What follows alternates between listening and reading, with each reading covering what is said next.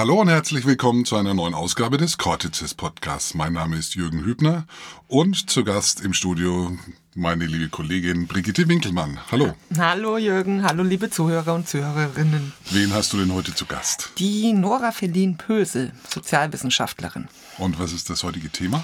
Ähm, ihre Masterarbeit und ihre gerade entstehende Doktorarbeit zum Thema ähm, Zusammenhang von sogenannten alternativen Heilmethoden, Verschwörungstheorien und Hassideologien, also mein Steckenpferd sozusagen.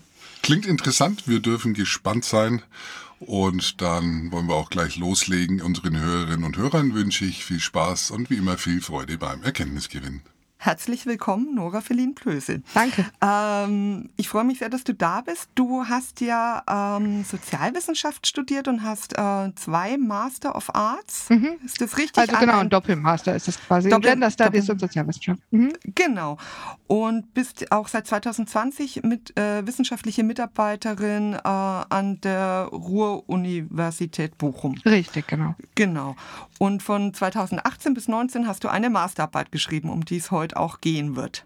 Genau, ja. Genau. Und die heißt von Homöopathie und Handauflegen zur Hassideologie, zum Verhältnis von alternativen Heilmethoden zu Verschwörungstheorien, Esoterik und rechten Ideologien. Und gerade bist du, glaube ich, damit beschäftigt, dieses Thema zu vertiefen in deiner Dissertation. Genau, und die aktuelle Pandemie hat ja auch gezeigt, wie notwendig das ist. Ja. Ja, genau, könnte man sagen, wenn man, wenn man fragt, Hu- Kubono, ähm, dann äh, bist du schuld an dem Ganzen, oder? Absurderweise profitiere ich tatsächlich karrieretechnisch vermutlich gerade davon, was irgendwie auch bedenklich ist, aber ja.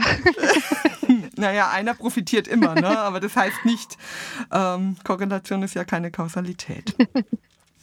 Haben wir gelernt. Genau. Du bist, glaube ich, ja auch über einen persönlichen Bezug zu dem Thema gekommen. Magst du uns da was dazu erzählen?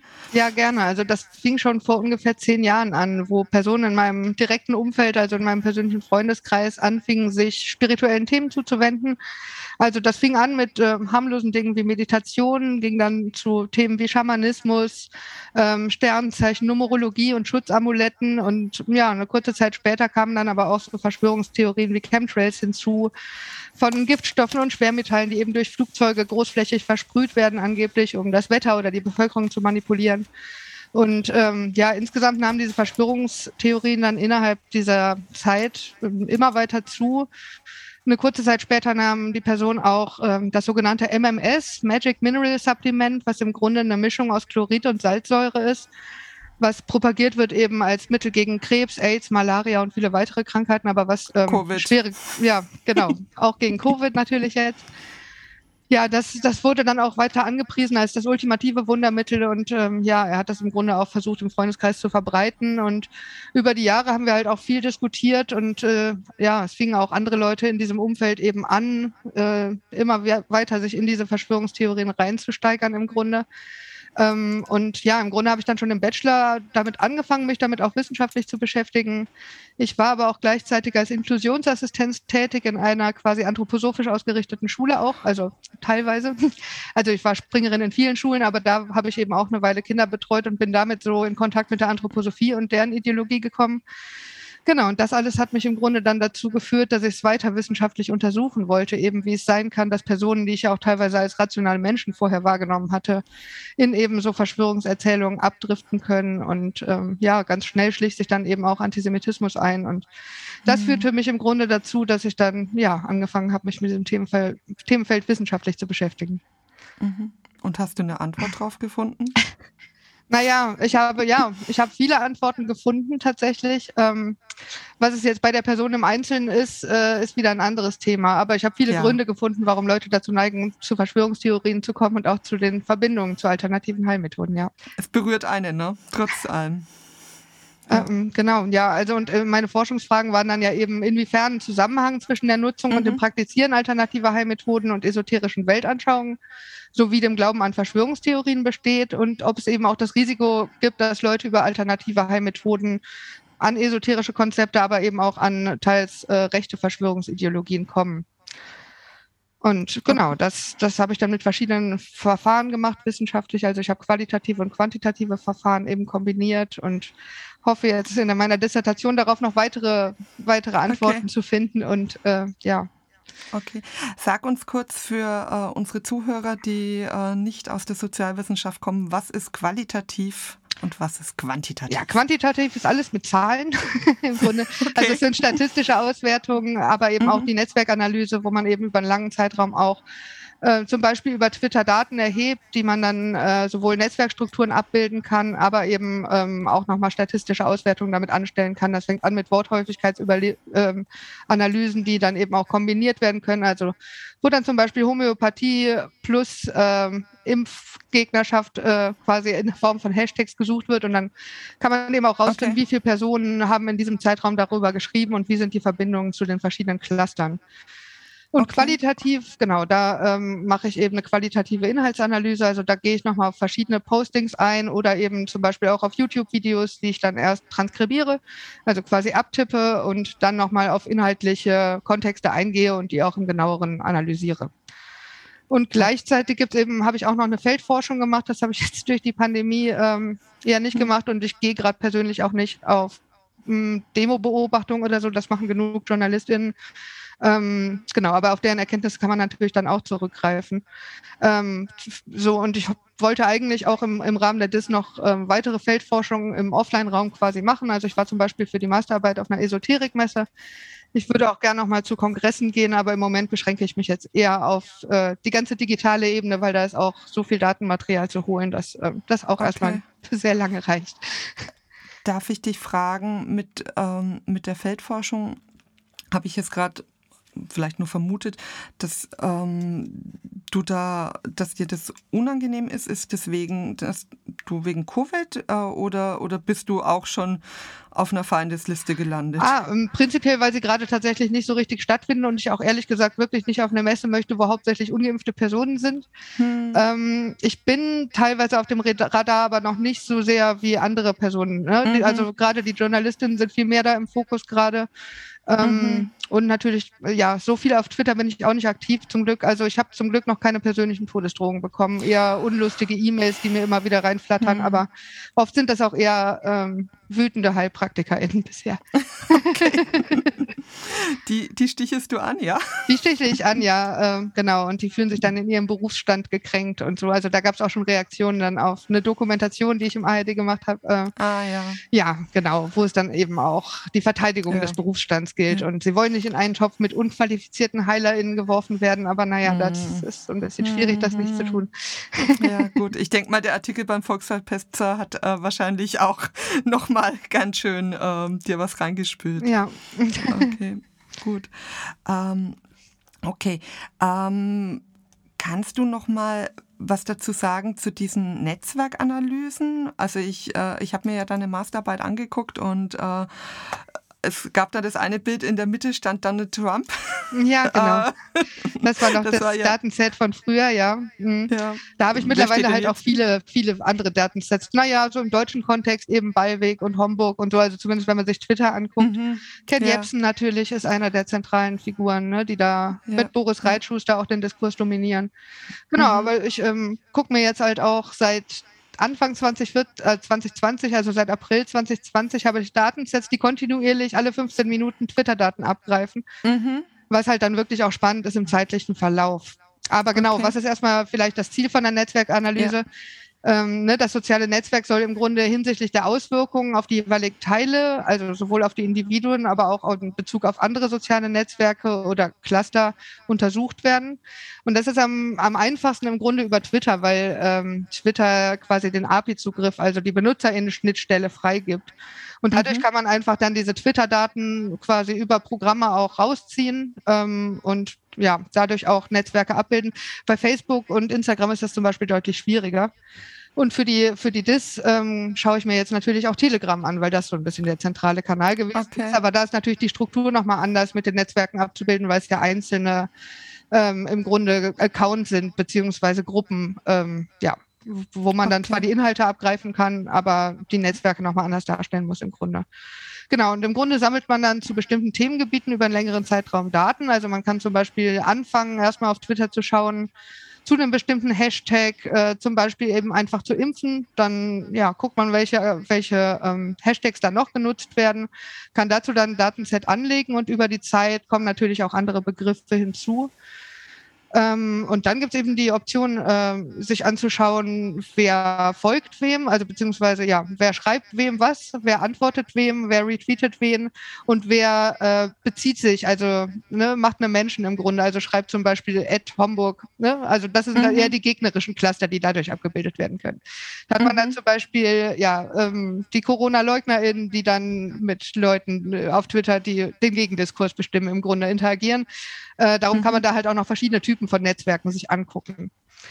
Und eben, dann kann man ähm, ja, sich anschauen, welche NutzerInnen aus welcher Bubble kommen. Also da gibt es dann eben so bestimmte Parameter der Abgrenzung. Und dann kann man eben schauen, welche Personen auch von den zentralen Akteuren reden mit wem und wie sind die miteinander vernetzt. Und ja, so kann man über die Zeit eben verschiedene Cluster äh, und zentrale Akteure bestimmen, aber eben auch so ein bisschen Zeitverlauf über die wichtigsten Hashtags und was da in den letzten ja, zwei Jahren im Grunde dann auch, wie es sich verändert hat im Laufe auch des öffentlichen Diskurses so. Okay. Und siehst du dann auch, wie, wie praktisch so ein Einstieg funktioniert? Also wie, wie Leute, die eher bei den sogenannten alternativen Heilmethoden anfangen, dann halt immer weitergehen, weil du guckst dir ja nicht die Individuen an, oder? Nee, genau. Wobei, ähm, also bei Facebook kann man das zum Beispiel auch ablesen, indem man dann erstmal guckt, man sucht nach Homöopathie zum Beispiel, guckt mhm. sich dann zum Beispiel den, die großen Accounts an, die einem vorgeschlagen werden, das ist zum Beispiel das Zentrum der Gesundheit die zum Beispiel sehr direkt alternative Heilmethoden mit Verschwörungserzählungen über Chemtrails, mit Nahrungsergänzungsmitteln und so weiter propagieren. Also das ist zum Beispiel oft so ein Einstieg, äh, den man auch auf anderen Plattformen ablesen kann. Auf Twitter mhm. eben dadurch, dass man sich eher andere Nutzer anguckt, ähm, ja, sieht man da eher den Diskursverlauf und bei Telegram durch die großen Gruppen ja, sieht man nicht so direkt, also sieht man die Radikalisierung innerhalb der Gruppe und nicht so sehr von einzelnen Personen. Aber mhm. Facebook ist zum Beispiel ganz dafür gut, dass es öffentliche und geschlossene Gruppen gibt und dann auch zu gucken, eben, wo kommen die Leute wahrscheinlich her über die großen Accounts, wenn sie nach alternativen Heilmethoden suchen. Wie wird da schon geteasert, auf was wird verwiesen und daran kann man eben auch ganz gut sehen, wie, wie schnell so ein Einstieg da gehen kann. Mhm. Und YouTube hat so ein bisschen die Algorithmen angepasst, aber vorher war es ja eben auch so, dass YouTube eine, eine, Radikalisierungsmaschine in dem Sinne war, dass ja immer radikalere Inhalte auch vorgeschlagen wurden und es relativ mhm. schnell innerhalb von zwei Stunden ging, bis man da in den harten Verschwörungserzählungen drin hing, wenn man nach alternativen Heilmethoden gesucht hat zum Beispiel. Das ist okay. so ein bisschen besser geworden jetzt, weil die ja im Zuge der Pandemie auch nochmal da ihre Algorithmen angepasst haben, um das so ein bisschen zu verhindern. Mhm. Hast du da ähm kann, kannst du sehen, ob diese Warnhinweise, die halt eingespielt werden, ob die irgendwas bringen? Nee, das kann im Grunde auch nur YouTube sehen, so richtig, weil die mhm. da die, die Datenbasis haben, ähm, inwiefern dann da auch mit interagiert wird mit den Inhalten. Das ist halt so ein bisschen das Problem, wenn man eben nicht an deren Algorithmen rankommt oder auch nicht, nicht diese Benutzerschnelle hat. Ne? Ja. Mhm. Darum weiß man auch nicht genau, was sie in ihren Algorithmen anpassen. Das ist halt das große Rätsel. Man weiß nur, ob es irgendwie funktioniert und was man selber reingespült mhm. kriegt. Ich mache das natürlich dann auch mit leeren Browsern, die ich mit VPN ja. öffne, um äh, ja zu verhindern, dass meine eigenen Inhalte da reinspülen. Ja, ja, klar. Ja. Es ist schon verrückt, wie jedem seine eigene Welt gezeigt hat. Ne? Ja. Das, ja, da kommt man ganz schnell rein. Okay. Und ich ähm, denke vielleicht nochmal zur Dynamik von den mhm. sozialen Netzwerken. Ganz viel Zugang passierte jetzt halt auch eher über so kleinere interne WhatsApp-Gruppen. Ne? Das dann, mhm. Äh, das hat wahrscheinlich jeder auch mittlerweile in seinem erweiterten Bekanntenkreis, dass dann Leute auch schreiben, hier, guck mal, spannender Link und der verlinkt dann zu Telegram und dann kommt man in diese Gruppen und ab da wird es natürlich auch für ForscherInnen nicht mehr so gut durchschaubar, wie die Leute da reinkommen. Man sieht nur, es wird stetig mehr und man mhm. sieht die Neuzugänge.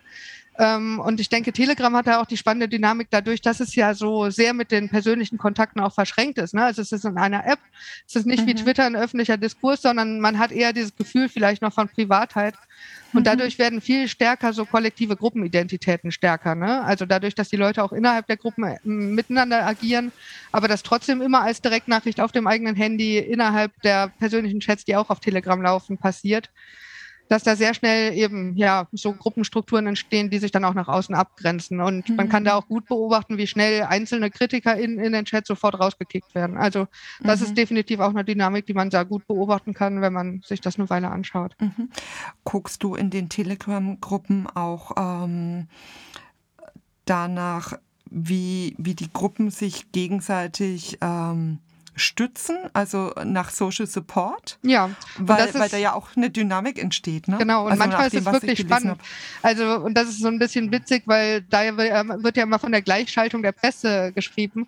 Und manchmal mhm. gibt es eben Aufrufe, die, wenn man dann Telegram aufmacht, dann sind die in jedem Kanal als erster Post. Also da gibt es eine mhm. unglaubliche Selbstreferenz aufeinander eben. Und so mhm. wird natürlich auch versucht, sich so einen wissenschaftlichen Anstrich zu geben, zu sagen, ja, hier mhm. der und der hat das ja auch schon erzählt.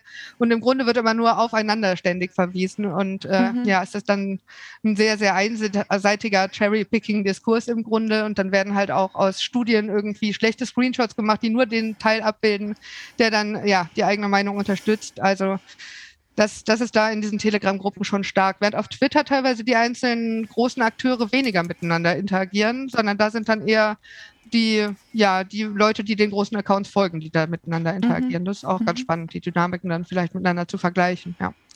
Ja ähm, Okay, das, das war jetzt ähm, für die, in Anführungsstrichen, Fakten, die Sie teilen, wo Sie aufeinander verweisen.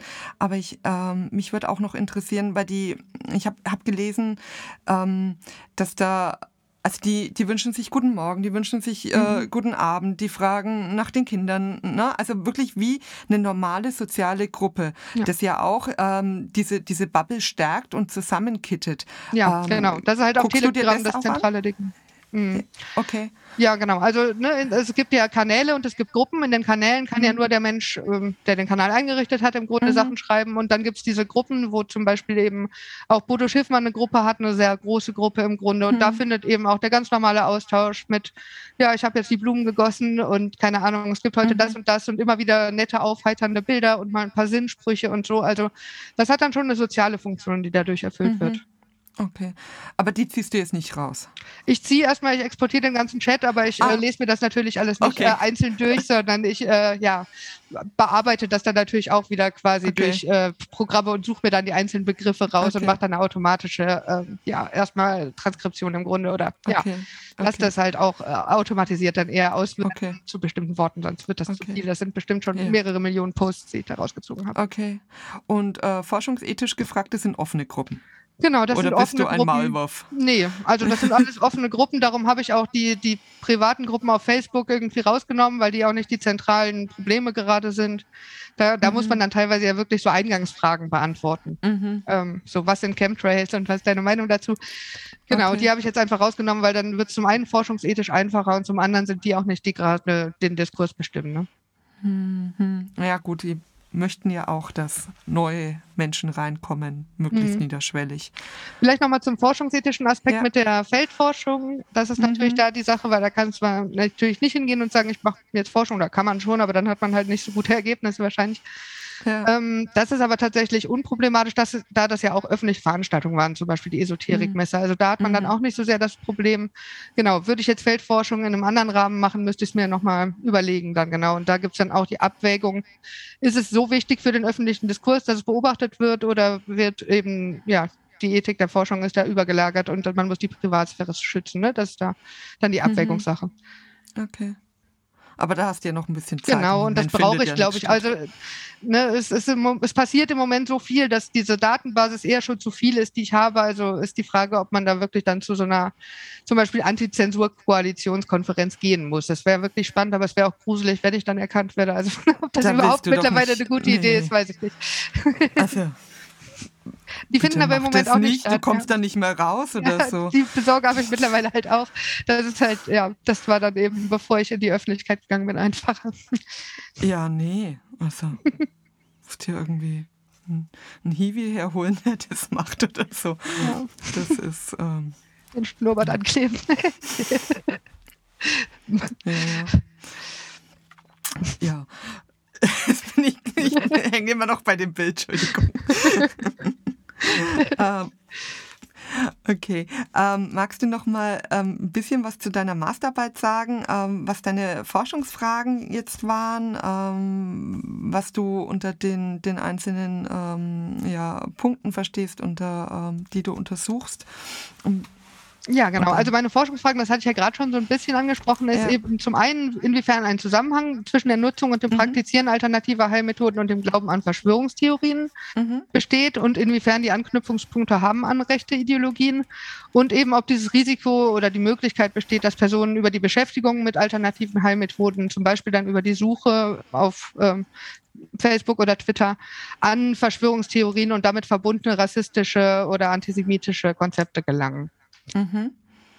Ähm, genau, also vielleicht zum, zum Aufbau meiner Forschung. Ich habe dann eben erstmal, das geht jetzt so ein bisschen in die, in die soziologische Theorie oder in, die, in den Forschungsaufbau, erstmal natürlich, natürlich die Forschungsfragen ähm, ja, entwickelt und ganz viel gelesen und Begriffe definiert und das Forschungsfeld eingegrenzt dann eben mir das methodische Vorgehen ausgesucht und dann deduktiv Kategorien abgeleitet. Also ne, ich habe ganz viel gelesen und geguckt, was sind die wichtigen Punkte. Und diese Kategorien habe ich dann eben genutzt, um zum einen ähm, ja die die Kategorien, die ich auf Twitter suchen will, eben zu äh, ja zu bestimmen. Und äh, genau die die so Social Media Plattformen zu identifizieren und dann auch, ich habe ja ein Interview geführt mit Nathalie Gramst, dafür habe mhm. ich dann mhm. noch einen Leitfaden gemacht für das Expertinnen-Interview. Mhm. Und die Kategorien habe ich dann, äh, ja, je mehr Material ich gesammelt habe, immer weiter erweitert ähm, und die Hauptkategorien ergänzt und im Grunde dann dadurch die Ergebniszusammenstellung gemacht. So viel zum Verfahren. Genau. Ein großer Teil war natürlich auch erstmal die Definition, also was sind überhaupt alternative Heilmethoden? Mhm. Ähm, genau, das habe ich jetzt einfach mir dann leicht gemacht, so ein Stück weit, und sie als Sammelbegriffe für pseudowissenschaftliche, nicht evidenzbasierte und nicht den Wirkprinzipien der Naturwissenschaft folgende Heilmethoden ähm, definiert, also auch in Abgrenzung eben zur sogenannten Naturheilkunde oder der pflanzlichen Medizin, mhm. was halt oft in einen Topf geworfen wird, was mhm. eben problematisch ist, weil Pflanzen natürlich evidenzbasiert auch nachgewiesen werden können, dass sie eine Wirkung haben. Ja. Ja, und das ist aber natürlich was, was viele äh, auch Homöopathen von sich behaupten, das zu tun. Und das ist halt nicht der Fall, weil eben mhm. der Unterschied ja äh, ist, dass in Homöopathie zum größten Teil nichts da mehr drin ist und es auch nach einem ganz anderen Wirkprinzip funktioniert. Mhm. Ähm, ne, da ist dann eher ein Hustensaft, wäre in der Homöopathie eher was, was bei gesunden Leuten Husten auslösen würde, als mhm. äh, Thymian zum Beispiel. Oder so. Ja. Dieses berühmte Gleiches mit Gleichem. Ja, genau. Genau. Was ganz spannend ist, ist, dass zum Beispiel die WHO eine, Definition von Alternativmedizin hat, die, der ich nicht zustimmen würde. Also mhm. Die bezeichnen Alternativ- und Komplementmedizin als diejenigen gesundheitlichen Konzepte, Verfahren und Produkte, die nicht von der konventionellen Medizin anerkannt werden, nicht der Tradition des Landes entsprechen und nicht in das derzeitige Gesundheitssystem integriert sind. Hm. Und genau da kommen wir halt. Ein Problem in Deutschland. Genau, ein Problem, weil allerdings, also weil schon die Homöopathie da rausfällt und ja. man sich ja auch diverse Heilpraktikerbehandlungen von der Krankenkasse bezahlen lassen kann. Ja. Also es ist äh, ja durchaus derzeit integriert in das Gesundheitssystem und darüber kann man natürlich auch ob, diskutieren, ob das gut ist oder ob, ob das bezahlt ja. werden sollte. Ja. Okay. Im Vergleich zum Beispiel zu einer Brille, die nicht bezahlt wird. Ne? Also, ja, ja, kann man drüber reden. Muss man drüber reden. Ja. ja. Ja, gerade bei der Homöopathie, weil eben oft dieses Missverständnis besteht, dass Leute denken eben, das ist sanfter und natürlicher äh, und gar nicht wissen, dass es eben nicht einfach nur eine pflanzliche Medizin ist, sondern mhm. einfach auf einem Wirkprinzip basiert, was nicht funktionieren kann. Also und natürlich funktioniert, also sagen wir so, es kann nicht über den Placebo-Effekt hinaus funktionieren. Ja. Das ist halt das Ding. Und es gab genug Studien, die auch versucht haben, einen Wirksamkeitsnachweis zu finden und die auch doppelblind Studien waren, also im Sinne von, es gibt eine Placebo-Gruppe und weder die Ärztin noch die Patientin wissen, wer was kriegt quasi. Und da konnte in keiner dieser Studien eben Wirksamkeitsnachweis erbracht werden, der über diesen Placebo-Effekt hinausgeht. Mhm. Aber natürlich denken viele Leute dadurch, ähm, also weil zum einen gibt es viele Erkrankungen, die einfach von selbst wieder weggehen und wenn man dann Homöopathika nimmt, denken die natürlich, das hat ihnen geholfen, mhm. zum Beispiel bei einer Erkältung oder so. Die geht einfach eh nach sieben Tagen spätestens weg, aber wenn man dazwischen Homöopathie nimmt, kann es oft passieren, dass man es ähm, eine falsche, falsche Kausalität da auch rauszieht. Und ein anderer Aspekt ist, ähm, warum es auch einen positiven Effekt hat auf Leute, ist, dass zum Beispiel zum Heilpraktiker gehen.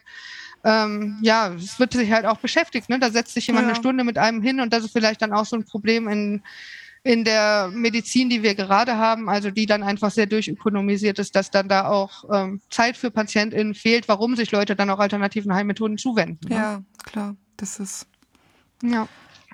Bräuchten wir mehr, mehr sprechende Medizin.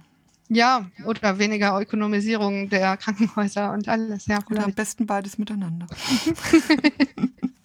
Also weil ich denke eben, den einzelnen MedizinerInnen kann man dadurch gar nicht so nein, viel den Vorwurf nein, machen. Ne? Nein, das, klar. Da will ich mich jetzt vorher. Nee, ja. nee, nee. Die, die würden ja auch gern äh, anders arbeiten, ja. wenn sie könnten. Genau.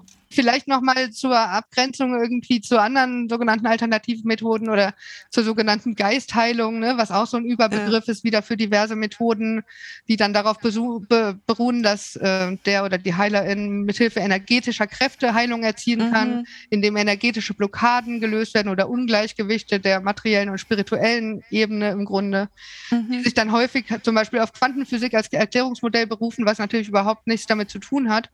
Aber da so wenig Leute Quantenphysik verstehen, äh, ja, wird es oft herangezogen, um so einen pseudowissenschaftlichen Nachweis eben dieser Energieflüsse zu machen. So. Mhm. Und da war ich zum Beispiel auch auf der, der Esoterikmesse bei einem Heiler, der, der das machen wollte bei mir und Fernheilung ja. anbietet. Also das ja. ist ein sehr großes Feld, um einfach nur mal zu aufzuzeigen, wie groß eben dieses Feld ist, was mhm. alles unter alternativen Heilmethoden verstanden wird. So ja, ja, ja.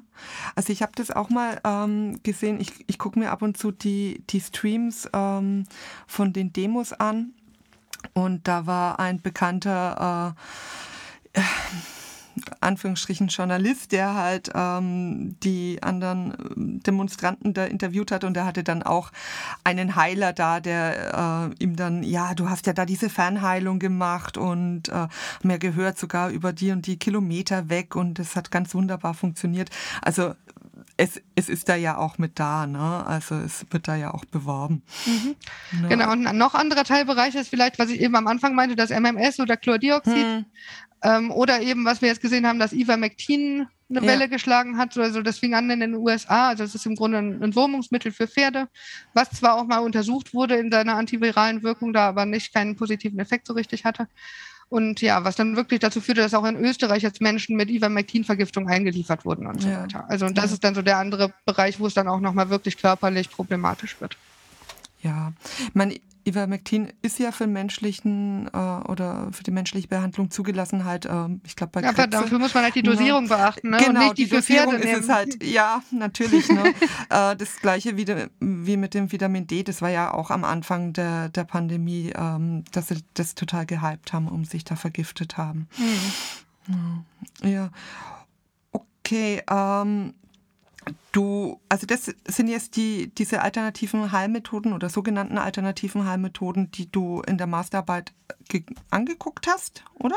Ähm, genau, im Grunde fällt das da beides drunter, ja, genau. Mhm. Also so, sonst kann man noch vielleicht die anthroposophische Medizin nennen, mhm. die ja nochmal so ein bisschen ihr eigenes Konzept von Homöopathie nutzt, mhm. aber eben auch ähm, jede Krankheit im Grunde als sinnhaft oder als Resultat von Karma oder als ein Ungleichgewicht der Wesensglieder halt eben bedingt betrachtet äh, und dadurch schon die konventionelle Medizin im Grunde als nicht effektiv ablehnt ähm, mhm. und die dann nochmal ein anderes eben Menschenbild auch drauf tropft im Grunde, sagen wir mal. Ja, ja, ja.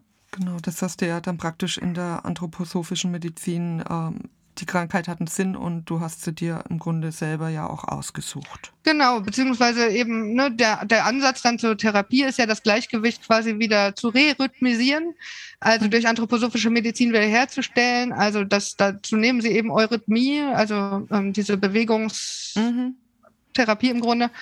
Ähm, und eben die Homöopathie, aber nach dem Steiner Weltbild umgedeutet. Ähm, ja, genau. Und Krankheiten werden im Grunde als Resultat schlechten Karmas oder eben oder eben zur Potenzial zur spirituellen Weiterentwicklung der Menschheit betrachtet. Also da gibt es diese beiden Perspektiven ah, drauf. Okay. Das heißt, äh, teilweise wurde auch vertreten, dass die Pandemie ja jetzt einfach nur der Schritt ist zur, zur spirituellen Weiterentwicklung der gesamten Menschheit und deswegen müsste man doch jetzt mal quasi diese Pandemie durchlaufen lassen, um mal das alles zu bereinigen, ein Stück weit und dadurch auch eben sich spirituell weiterzuentwickeln als Menschheit. Ja. Naja, gut, am Anfang der Pandemie habe ich das auch gehofft. ja. Aber hat nicht so funktioniert, dass wir uns weiterentwickelt haben. Nee, leider nicht. ja, genau. Und gerade dieses karmische Weltbild ist natürlich dann auch problematisch. Also, weil zum Beispiel auch Behinderungen als äh, mhm. ja, Teil schlechten Karmas aus dem vorherigen Leben betrachtet werden. Ähm, das wird dann auch an körperlichen Merkmalen eben teilweise festgemacht. Und das ist natürlich insofern problematisch, wenn man sich anguckt, wie viele Schulen für Menschen mit Behinderung auch von Anthroposophinnen ja. betrieben werden, ähm, genau wie Einrichtungen und Werkstätten, ne? Ja. Ähm, in deren Hand liegen, wo ja dann auch schon eben die Frage ist, was, mit was für einem Menschenbild gucken die eben auf ihre ähm, MitarbeiterInnen äh, und ja. Ja. Was macht das eigentlich? Und äh, eben da die Position des Anthroposophen oder der Anthroposophin in diesem Weltbild ist ja quasi auch die Kinder zu schauen, der mhm. Seele zu schauen und äh, eben dementsprechend auch zu reagieren. Und das kann natürlich auch äh, ja unglaublich problematisch sein. Und andererseits werden damit halt auch äh, im Zweifel Dinge wie der Holocaust relativiert, weil eben mhm. auch die Annahme ist, Kinder suchen sich, also noch nicht Kinder, sondern man sucht sich vor der Geburt im Grunde seine Familie und sein Leben ein Stück weit aus. Auch mhm. eben zur spirituellen Entwicklung teilweise, dass man dann Leid in Kauf nimmt. Aber es wird natürlich unglaublich problematisch, auch wenn man äh, an Kinder denkt, die in missbrauchenden Familien mhm. sind. Ne? Also sich dann zu ja. sagen, ja, das hat das Kind sich selber ausgesucht, um sich spirituell weiterzuentwickeln, ist halt äh, ein super problematisches Konzept. Und ähm, das ist ja eben was, was oft auch, glaube ich, bei der Betrachtung von Karma da zu kurz kommt, auch was dann eigentlich ja die Auswirkungen sind, wenn man das weiter durchdenkt. So. Mhm. Und ähm, ich meine, angelegt ist es, ist es da drin. Was sind jetzt die, die Schnittmengen zu den, den rechten Ideologien? Also ja, also Steiner hat sowohl rassistische, also so ein bisschen zur Einordnung, es ist ja im gleichen historischen Kontext so ein Stück mhm. weit entstanden, wie eben auch ähm, ja, die völkischen Bewegungen unter Nationalismus mhm. und natürlich auch als Gegenreaktion zur Aufklärung verstanden worden, also innerhalb ne, ähm, der Zeit der Romantik auch, aber als Rückbesinnung quasi wieder auf das vermeintlich Natürliche. Ähm, und ja, darum ist Steiner natürlich auch so ein bisschen ein Stück weit Kind seiner Zeit, aber ver vermischt halt das schon sehr aktiv in seinen Ideologien eben mit den esoterischen Anschauungen. Also für die Anthroposophin ist die Menschheitsgeschichte zum Beispiel eine stufenweise Entwicklung und das Judentum betrachtet Steiner als eine unterentwickelte Vorstufe des Christentums, welche mhm. aber durch die Geburt Jesu abgeschlossen sei und dadurch hätte das Judentum gar keine Berechtigung in der heutigen Zeit mehr. Und gleichzeitig greift er halt ähm, rassistische Theorien auf, zum Beispiel die Wurzelrassentheorie, nach mhm. welcher eben die westeuropäische sogenannte Rasse den angeblichen anderen vier Menschenrassen geistig und kulturell überlegen sei. Und er vertritt die Ansicht, dass schwarze Menschen Licht und Wärme vom Weltenraum aufsaugen würden, wodurch die Haut dunkler würde. Und mhm. aufgrund dieser Hitze, sagt er, schwarze Personen sind trieb- und instinktgesteuerter und Europäer in Vernunft geleitet und rational. Also eine klassische Reproduktion dieser kolonialrassistischen Stereotype auch der, der eben unzivilisierten, triebhaften schwarzen Menschen und der zivilisierten, kultivierten weißen Personen. Ähm, genau, gleichzeitig gibt es eben diese Rückbesinnung auf den deutschen Idealismus und die Naturverbundenheit, äh, die dann mhm. auch Anknüpfungspunkte für völkische Ideologien und den deutschen Nationalismus waren. Ne? Und zum Beispiel Rudolf Hess war bekennender Anthroposoph und die biologische dynamische Landwirtschaft wurde sehr lange gefördert. Also mhm. Die Homöopathie wurde am Anfang auch im NS stark untersucht, dann doch haben sie irgendwie festgestellt, wirkt nicht so gut und sind dann wieder auf ähm, richtige Medizin umgestiegen in vielen Punkten. Mhm. Natürlich auch mit dieser, ja, ganzen gruseligen Geschichte, die daran hängt, an Eugenik und so weiter. Aber mhm. ja, das mal zur Einordnung, inwiefern Steiner das eben auch reproduziert. Und das ist halt auch nicht so, dass die Anthroposophinnen sich da irgendwie groß von distanziert haben. Es gab immer so Ansätze und zu sagen, ja, aber eigentlich war Steiner ja nur Zeit sein, äh, Kind seiner Zeit und mhm. eigentlich muss man das ja alles nicht so ernst nehmen, aber im Grunde die Grundprinzipien ähm, sind halt immer noch so vorhanden, ja. Ja, ja. Kannst du was äh, sagen zu den, den Menschen, die äh, daran glauben, die in, in deiner Forschung vorkommen? Ist das ein besonderer Schlag oder? Äh an alternative Heilmethoden oder Anthroposophie? Beides. Oder? Beides. Beides. Ja, die also, sind ja eng ver verbunden. Genau, beides sind halt eher gut bürgerliches, ähm, Gutverdienermilieu, würde ich sagen, hauptsächlich. Mhm. Ne? Tatsächlich okay. auch die ihre Kinder auf Waldorfschulen schicken, also eher oft hochgebildet, teilweise mhm. oft AkademikerInnen ähm, mit relativ gutem Vermögen, was auch daran liegt, dass das alles teuer ist. Ne? Also, mhm. ähm, ja. Natürlich nicht sowas wie MMS, das ist eher eine andere mhm. Sparte an Leuten, die das mhm. benutzen, aber gerade die Anthroposophie oder auch HeilpraktikerInnen, nicht alle Krankenkasse übernimmt das und schon gar nicht vollumfänglich. Das heißt, da muss mhm. viel zugezahlt werden und das ist teuer. Das heißt, das ist eher ein Gutverdienermilieu, was da äh, das in Anspruch nehmen kann überhaupt. Ähm, ja, gerade die Anthroposophie sind zum Beispiel in Baden-Württemberg oder so, da gibt es eine Hochburg, die hatten ja auch mhm. eine sehr große Querdenkenbewegung und so, wo mhm. sich auch schon diese Schnittmengen auf jeden Fall abzeichnen. Mhm. Ähm, ja, wobei die Homöopathie natürlich insgesamt weit verbreitet ist, weil auch viele Ärztinnen das einfach verschreiben, zum Beispiel, mhm. oder beziehungsweise sagen, kaufen Sie sich das. Mhm. Hebammen führen äh, unglaublich mhm. oft dazu, dass äh, junge Mütter zur Homöopathie mhm. gebracht werden und so. Also da gibt es schon so ein bestimmtes Klientel, wo es dann auch äh, massiv vorkommt.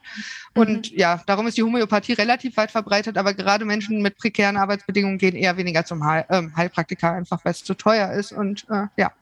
Ja, ja, ja, klar. Darum ist Querdenken ne, ähm, im Osten auch nochmal strukturell vom, vom, von der soziostrukturellen äh, Demografie da unterschiedlich, was Querdenken jetzt zum Beispiel angeht. Während das in Baden-Württemberg okay. eher durch die Anthroposophinnen und so getragen wird, ist es da eher diese Überschneidung mit Pegida und mhm. da sind nochmal andere rechte Akteure irgendwie am Werk, was sich natürlich mhm. da auch mhm. vermischt, aber das, ja, einfach nochmal ein bisschen strukturell anders. Da ist dann wahrscheinlich nochmal stärker dieses, äh, die böse Elite. -Thema. Ja, ah, das ist auch in Baden-Württemberg so. Also okay. ähm, Darum, diese antisemitischen Stereotype sind überall da vertreten. Das immunisiert nicht. Und dadurch, dass es eben zum Beispiel an der Anthroposophie ja auch gut anknüpfbar ist, immunisiert das nicht dadurch. Aber mhm. ja, da sind auf jeden Fall auch die AfD und so weiter nochmal in deutlich zahlenmäßig höherem Anteil jetzt äh, mhm. auch vertreten. Ja. Mhm, mhm. Okay. Du hast ja in, in deiner, ähm, deiner Masterarbeit drei, drei Punkte im Grunde rausgearbeitet, die sie alle gemein haben oder wo, wo so der Eintritt ist.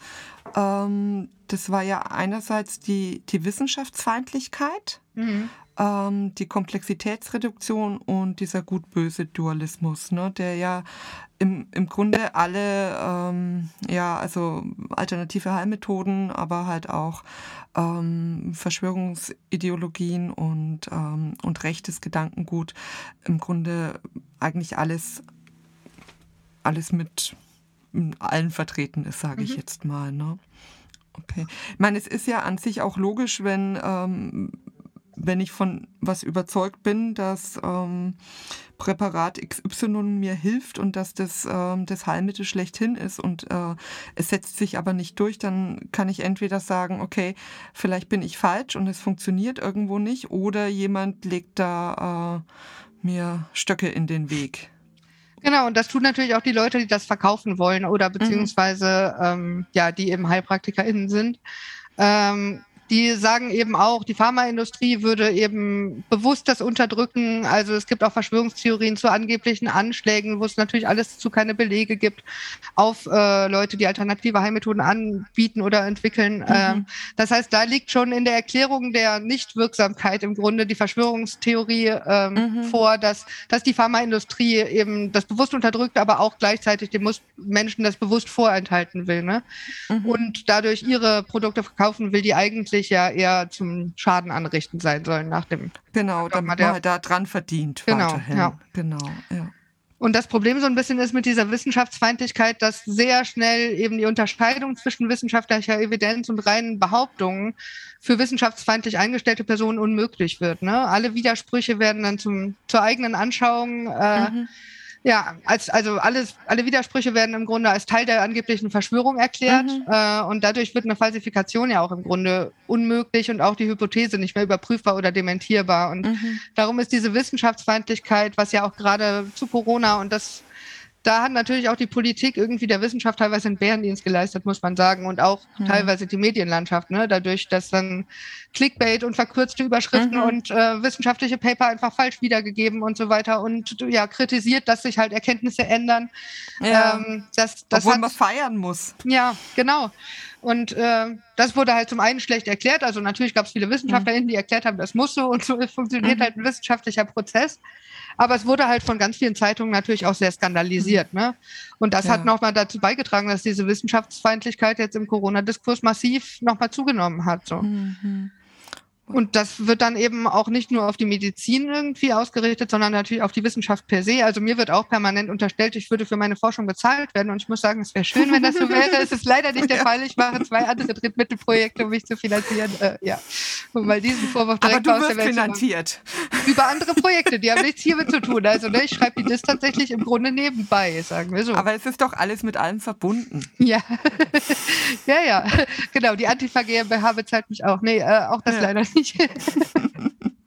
ja. ja, ich meine, das, das ist ja immer das alte Spiel ne? mit, äh, mit den Verschwörungstheorien. Wenn, wenn man dann sagt, ja, keine Ahnung, man behauptet irgendwas und dann sage ich ja, aber warum gibt es denn dafür dann keine Beweise? Ja, da siehst du mal, wie gut die sind.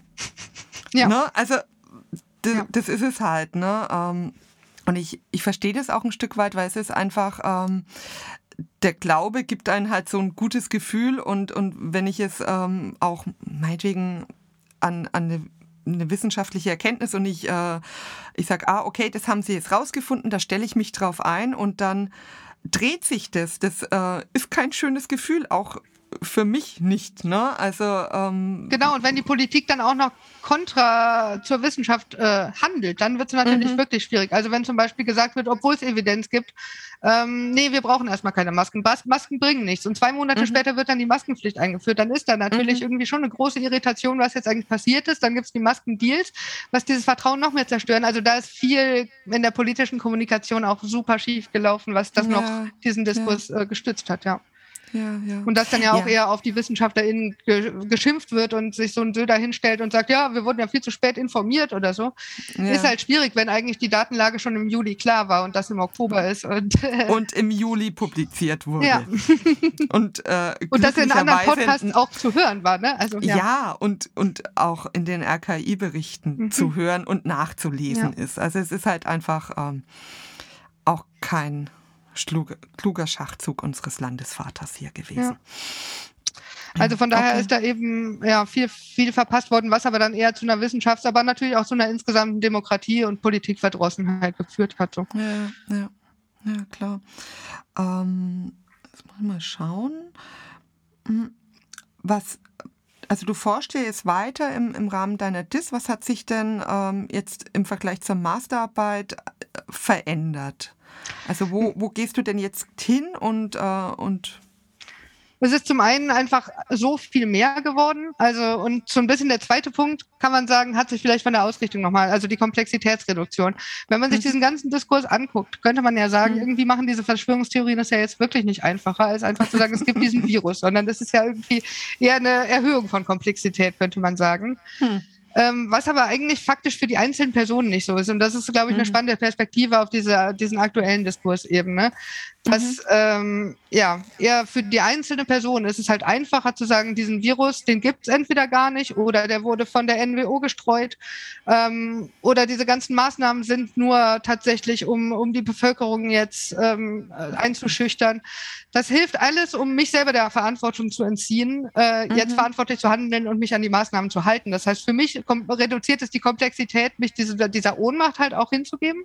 Mhm und gleichzeitig auch verantwortlich zu handeln, sondern ich kann mich da komplett rausziehen und sagen, das ist äh, euer Ding. Ich, ich habe es erkannt, also darum, das ist auch eine wichtige Funktion, die es gerade erfüllt. Durch, ne, die anderen werden als Schlafschafe bezeichnet mhm. und man mhm. selber hat, äh, hat, denkt, man hat es verstanden und dadurch kommt so eine scheinbare Ohnmachtbewältigung auch zustande. Also mhm. dadurch, dass man ja denkt, man hat eben die Welt verstanden, ja, fühlt man sich zum einen besser als die anderen, die es nicht verstanden haben, kann sich davon abgrenzen, was wieder diese Gruppendynamiken verstärkt und hat gleichzeitig eben das Gefühl, als Wissender jetzt dieser Ohnmacht besser entgegentreten zu können. Mhm. Und darum ist das gerade in Krisensituationen so stark, dass Verschwörungstheorien aufkommen. So. Mhm. Mhm. Und ansonsten, was hat sich verändert? Naja, es sind viele Leute, also dadurch, dass YouTube zum Beispiel ähm, ja viele Videos gelöscht hat. Auch Twitter hat Leute quasi gesperrt und so hat sich es eben auf Telegram und auf andere Plattformen verschoben. Viele Leute betreiben jetzt auch ihre eigene, eigene Plattform, um Videos hochzuladen zum Beispiel. Also das heißt, es wird weniger, ähm, weniger zentralisiert vielleicht. Äh, dafür hat man eben diese große Vielfalt und es fokussiert sich jetzt so ein bisschen die Kommunikation auf Telegram, wo es aber keine Regularien gibt. Das heißt, da kann mhm. einfach alles unverbreitet äh, ne, von schlimmster Holocaust-Leugnung verbreitet werden, ohne dass es da irgendein Regulativ gibt, so was natürlich auch dazu führt, dass das noch viel schneller legitime Meinungsäußerung wird, weil jeder Widerspruch auch gelöscht wird. Das heißt, ähm, das ist halt eher diese problematische Dynamik, die wir da jetzt massiv sehen, dass es sich eben von den anderen sozialen Plattformen zurückgezogen wird, auch durch diese ähm, ja, Löschungen teilweise großer Accounts oder eben dadurch, dass Sachen viel gemeldet wurden dass sich da jetzt so eine Rückzugs bildet und diese Diskussion, ob man Telegram verbieten soll, ist natürlich auch Quatsch, weil die werden andere Plattformen finden. Also wir haben da einfach ein gesellschaftliches Problem, was man nicht durch eine Regulierung von Telegram hinkriegen wird, sage ich mal so. Mhm. Ähm, genau, und auch da in Querdenken sieht man jetzt halt so Spaltungsprozesse und so weiter. Mhm. Also ähm, das ist schon auch ganz spannend zu beobachten, wie sich das weiter aufsplittet mhm. im Grunde und sich da wieder eigene ähm, ja, Diskurse quasi vielleicht auch bilden. Mhm. Die Partei Die Basis, die sich gebildet hat, ne, die im mhm. Wahlkampf sogar ähm, ja, äh, angetreten ist. Ähm, und insgesamt sehen wir natürlich eine unglaubliche, also das war ja meine Grundthese auch, ne? Oder mein Titel weist ja schon darauf hin zur Holocaust-Relativierung. Mhm. Äh, oder nee, das war mein ursprünglicher Titel. Zur Hassideologie ist es jetzt. Mein ursprünglicher Titel war eben ähm, ja mit okay. Holocaust-Relativierung. Und das ist halt was, was wir auch gerade massiv sehen. Ne? Also wir haben diese mhm. ganzen Sticker mit nicht geimpft mhm. in einem sogenannten Judenstern, so ähm, mhm. Drosten und Mengele werden verglichen. So, es ist, mhm. wird von neuen Nürnberger Prozessen, die gefordert werden, gesprochen. Impfen ja, macht frei. Genau, all das. Und mhm. das hat so zugenommen und das äh, mhm. wird auch ja, zu einer weiteren Banalisierung des Holocaust führen und sehe ich als massives Problem an, genauso wie der Antisemitismus eben, der in den Gruppen herrscht und der überall strukturell vorhanden ist. Hm. Was auch eine spannende ist, äh, Parallele ist so ein Stück weit eben zu dieser Impfskepsis, die damals zur Pockenimpfung war. Ne? Also mhm. Und ähm, also vielleicht nochmal zum Kontext, eben die Pockenimpfung wurde schon im Deutschen Reich eingeführt, wurde dann äh, in der Weimarer Republik beibehalten. Äh, der, Im NS wurde es dann tatsächlich abgeschafft, und zwar, weil mhm. die Medizin als verjudete Schulmedizin bezeichnet mhm. wurde. Mhm. Und auch die Impfkampagne da im Grunde schon als von JüdInnen organisierte Kampagne äh, dargestellt wurde. Und das sind ja sehr starke Parallelen zum heutigen Diskurs. Mhm. Und ich denke, das wird auch gesellschaftliche Problematiken haben. Und ja, es sind so viele Leute da reingerutscht oder abgedriftet, die äh, vorher nicht so viel damit zu tun hatten. Das ist, glaube ich, auch, was wir einfach massiv sehen, dass fast jeder mittlerweile eine Person in seinem Bekanntenkreis hat, äh, die solche Dinge erzählt. Mhm. Ähm, was halt auch natürlich zu massiven Problemen innerhalb von Familien, innerhalb von Freundeskreisen geführt mhm. hat und was auch, mhm. äh, ja, ein soziales Problem natürlich nochmal erzeugt. So. Aber ist es wirklich mehr geworden oder ist es nur deutlicher und lauter geworden? Es ist glaub, unterschiedlich. Ja also ja, ähm, was heißt mehr geworden? Also diese Leute waren teilweise da und das fand auch bestimmt immer an mhm. Stammtischen statt. Aber ähm, ich würde schon sagen, dass die Radikalisierung auf jeden Fall zugenommen mhm. hat. Also es gab vorher Leute eben gerade diese diese Geschichte mit alternativen Heilmethoden und einer latenten Wissenschaftsfeindlichkeit. Die mhm. war definitiv die Grundlage und die war auch überall weit vorhanden, genauso wie der Antisemitismus nicht irgendwie mal kurz weg war oder so. Mhm. Aber es wird salonfähiger und es wird mhm. ähm, vernetzter und mhm. es wird mhm. radikalisierter. Das muss man schon sagen. Mhm. Und das würde ich sagen, lässt sich am Diskurs deutlich beobachten. Nicht unbedingt mehr, aber auf jeden Fall werden die Stimmen lauter, die eben dann auch äh, von Erhängen von PolitikerInnen und WissenschaftlerInnen äh, mhm. fordern, die eben Todesstrafe fordern und so weiter. Also die öffentlich auch dazu aufrufen, Impfzentren zu attackieren. Ne? Es gab diese Brandanschläge, ja. es gab den Mord an dem Tankstellenmitarbeiter. Mhm. Und das sind schon Sachen, wo man sagen kann, der Diskurs radikalisiert sich ja. Ja, ich meine, was, was ich so erschreckend finde, man gewöhnt sich ja auch mittlerweile schon mhm. dran. Ne? Also auch, auch ich persönlich ähm, ich weiß noch am Anfang, wie empört ich war mit diesen ähm, sogenannten Judensternen, wo, äh, wo dann ungeimpft drin stand. Und jetzt, man hat sich dran gewöhnt, ein bisschen wie an Trump, ne? Da hat man sich auch dran gewöhnt. Und das ist halt auch gerade die Gefahr, ich möchte mich an sowas nicht gewöhnen. Und das ist eben das Schlimme, ne? was auch zu dieser Banalisierung führt oder ja. so. Also das ist, ja. und gerade bei Leuten, die sich jetzt nicht so bewusst noch damit auseinandersetzen und das mhm. problematisieren, führt ja. es eben dazu, dass es immer weiter verwischt und äh, da, das sehe ich als ein äh, sehr problematisches Ding auf jeden Fall. Und auch, ja. dass Verschwörungsbehauptungen und eben dieser Antisemitismus, der dem zugrunde liegt, eben so salonfähig wird, dass auch Leute, die dem kritisch gegenüberstehen, das einfach gar nicht mehr aufregt. Weil man hat ja. so oft gehört und das ist wirklich ja. erschreckend, ja. Und das sehe ich auch an mir. Ja, ja, ja. ja. Ähm, wie du jetzt gerade ähm, erzählt hast, da ähm, sind mir noch zwei, zwei Sachen gekommen und zwar und untersuchst du das auch, ähm, wie sich also jetzt praktisch die, die Gegenbewegung, äh, ob die in ihrer Empörung abnimmt, zunimmt, äh, was sich da tut?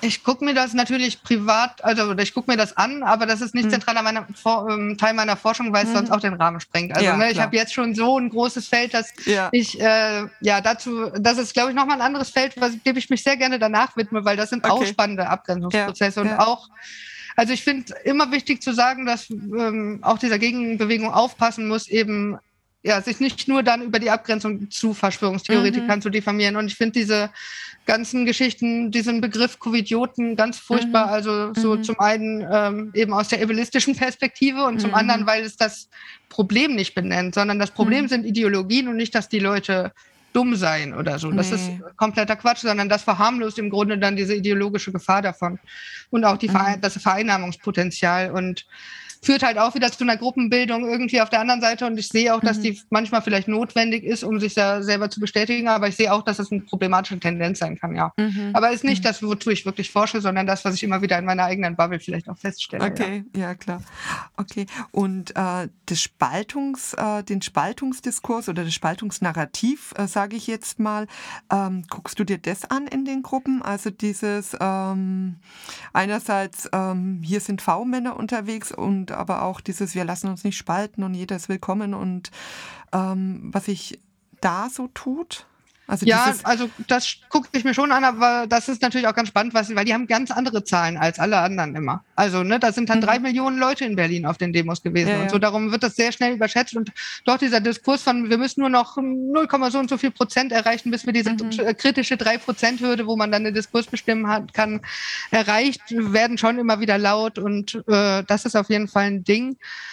Ähm, insgesamt finde ich diesen Spaltungsdiskurs halt auch schwierig, weil es irgendwie suggeriert, dass es vorher eine Einheit war, die ich nicht sehe mhm. irgendwie, ne? Und dass es eh so viele soziale Teilkulturen gibt, dass man da nicht so sehr von einer Spaltung reden kann, sondern Gesellschaft ist vielleicht immer gespalten. Und ich finde das ein problematisches Narrativ, das mhm. so als das Ding zu nehmen, um dann auch Maßnahmen nicht zu machen oder so zum Beispiel, oder um äh, sich da so sehr drauf einzulassen. Ähm, ja, und auch die Gegenpositionierung zu sagen, Klar, das passiert in den Gruppen auch, dass gesagt wird, hier, wir sind der Anteil und sie doch meine Cousine und so viele und ich kenne doch alle. Also das ist so ein mhm. Selbstbestätigungsnarrativ, aber der findet ja auch auf der anderen Seite statt. Also auch dazu sagen, wir sind auf jeden Fall die Mehrheit, ist fraglich vielleicht. Also bestimmt mhm. gibt es eine Mehrheit, die sich, die nicht Anti-Impfung ist oder Corona-Leugner, aber ja, dass da ja. nicht auch ähm, die Anfälligkeit für Wissenschaftsfeindlichkeit irgendwie in allen Teilen vorhanden ist, würde ich mal bezweifeln. Also ja, kommt halt auch in linken Zusammenhängen und überall vor teilweise, ne, dass da eine, eine Abwehr stattfindet. Ja, also ich meine,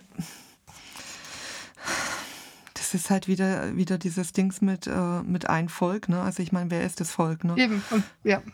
Das ist, glaube ich, halt eh eine Imagination, die ich da problematisch finde. Also ja, ja. darum äh, ist das aber in den Gruppen auch gar nicht so sehr das, das Ding, weil gar nicht so viel, ne, die kriegen das gar nicht so viel mit, weil die sind ja gar nicht auf diesem, die lesen keine anderen Medien mehr.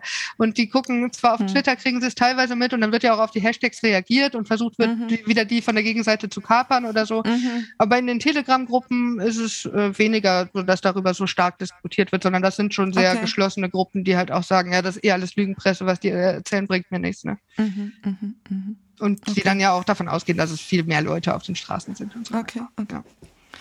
Das heißt, ähm, du wirst jetzt in, in deiner Dissertation vor allem auf diesen äh, Punkt Komplexitätsreduktion hinarbeiten und den genauer anschauen, wenn ich das richtig verstanden habe. Diese drei Gemeinsamkeiten werde ich mir auf jeden Fall weiter angucken und dadurch ja. natürlich dann auch meine Hypothesen weiter prüfen im Grunde, ja aber eben auch natürlich versuche ich schon auch so eine Entwicklung des Diskurses über, über die Pandemie hinweg hin abzubilden mhm. und mir mhm. auch anzugucken, wo gehen die denn hin, selbst wenn Corona mal vorbei ist. Mhm. Weil das ist auch eine Tendenz, die wir sehen irgendwie, dass zum Beispiel die Flutkatastrophe wurde sehr schnell mhm. vereinnahmt. Mhm. Da gibt es auch immer noch Gruppen, die das versuchen.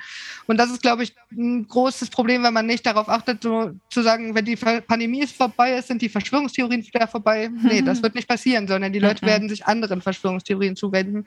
Und das ist ein Problem und da werde ich halt auch drauf gucken, wo entwickelt sich denn.